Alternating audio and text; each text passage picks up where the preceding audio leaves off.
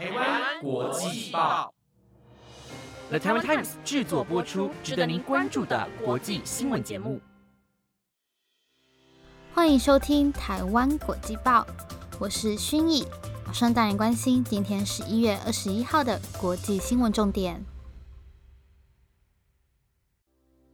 Hello，各位听众，晚安。今天要带你来关心的国际新闻重点有：大马大选国会选制，敌对阵营拼联盟组行政府；日本总务四田忍涉政治现金争议正式辞职；COP 二七批准设立损失与损害基金；以及二零二二年世足赛正式开幕，地主卡达败给厄瓜多。如果您对以上的新闻感兴趣，想了解更多的新闻内容，那就请继续收听下去吧。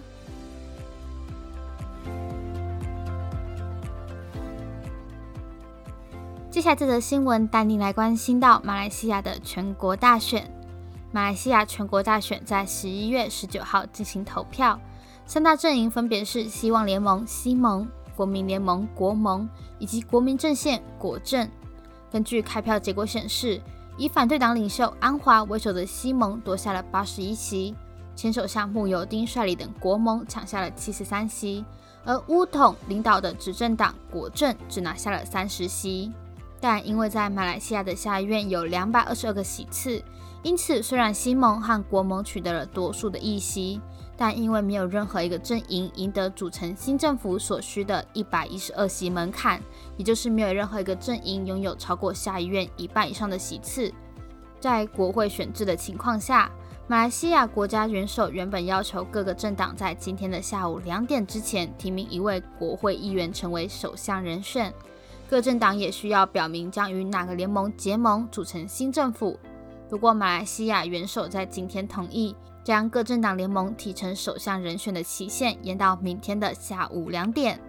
另外，马来西亚选举委员会公布，这次大选的投票率是百分之七十三点八九，而上一届大选投票率是百分之八十二点三二，投票率明显下降。但值得一提的是，这一次也是十八岁的选民手投族可以投票的第一届大选。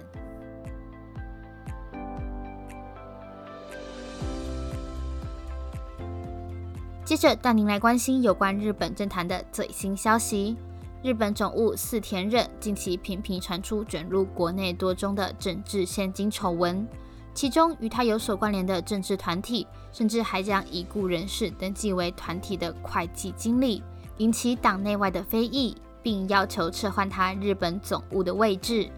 就在这些丑闻爆发之后，日本首相岸田文雄也发表言论。认为四田忍已经不再适合担任主管政治资金归政法的大臣，而就在首相亲自撤换他的职务之前，四田忍已经提前一步在昨天晚上向首相提出辞呈，决定离职。值得一提的是，在短短的一个月内，岸田内阁已经有三位大臣下台了，前两位分别是经济再生担当大臣三季大治郎与法务大臣叶利康弘。因此，赤田忍的下台无疑将再次打击外界对于岸田文雄的支持度。目前，下一任的日本总务究竟花落谁家还没有最终的决定，一切还需静待首相的最新消息。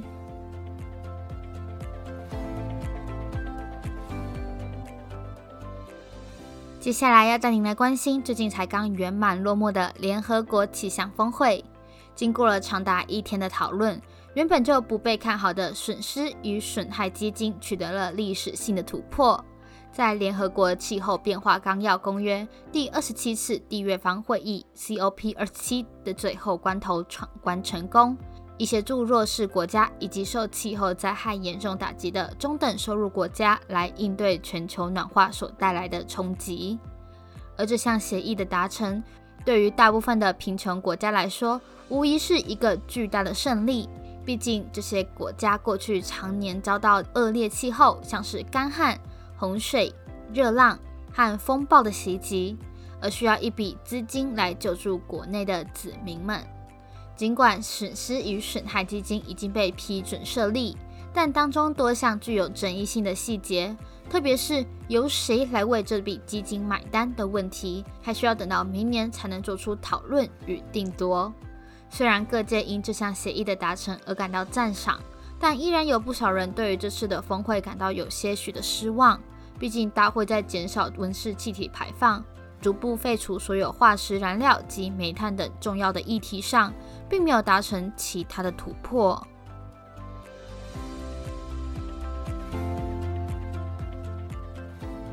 接下来带您来听到，二零二二年的卡达世界足球杯在二十号终于登场。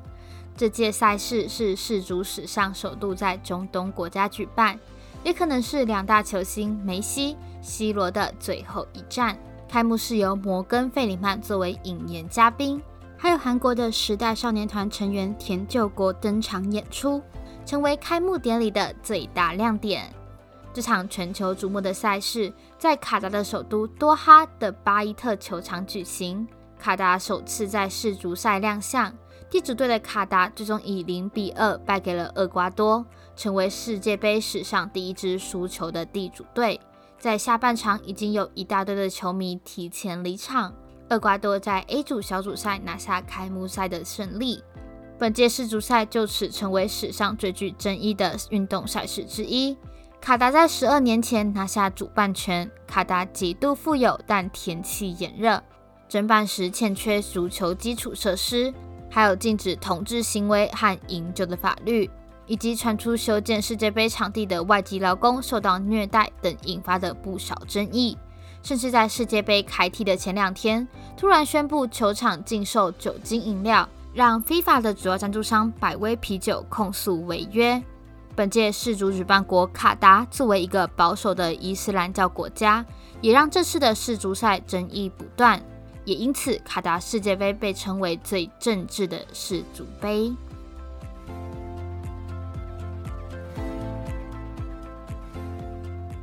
以上便是今天的所有新闻内容，不知道各位听众最喜欢哪一则新闻呢？都欢迎留言告诉我们哦。那我们今天的节目也差不多这边告一个段落。如果任何的想法或是意见，都欢迎到我们台湾国际报的 Apple Podcast、IG、FB 留言告诉我们哦。以上节目就由了台湾 Times 制作播出，感谢您今天的收听，我们下一拜见，拜拜。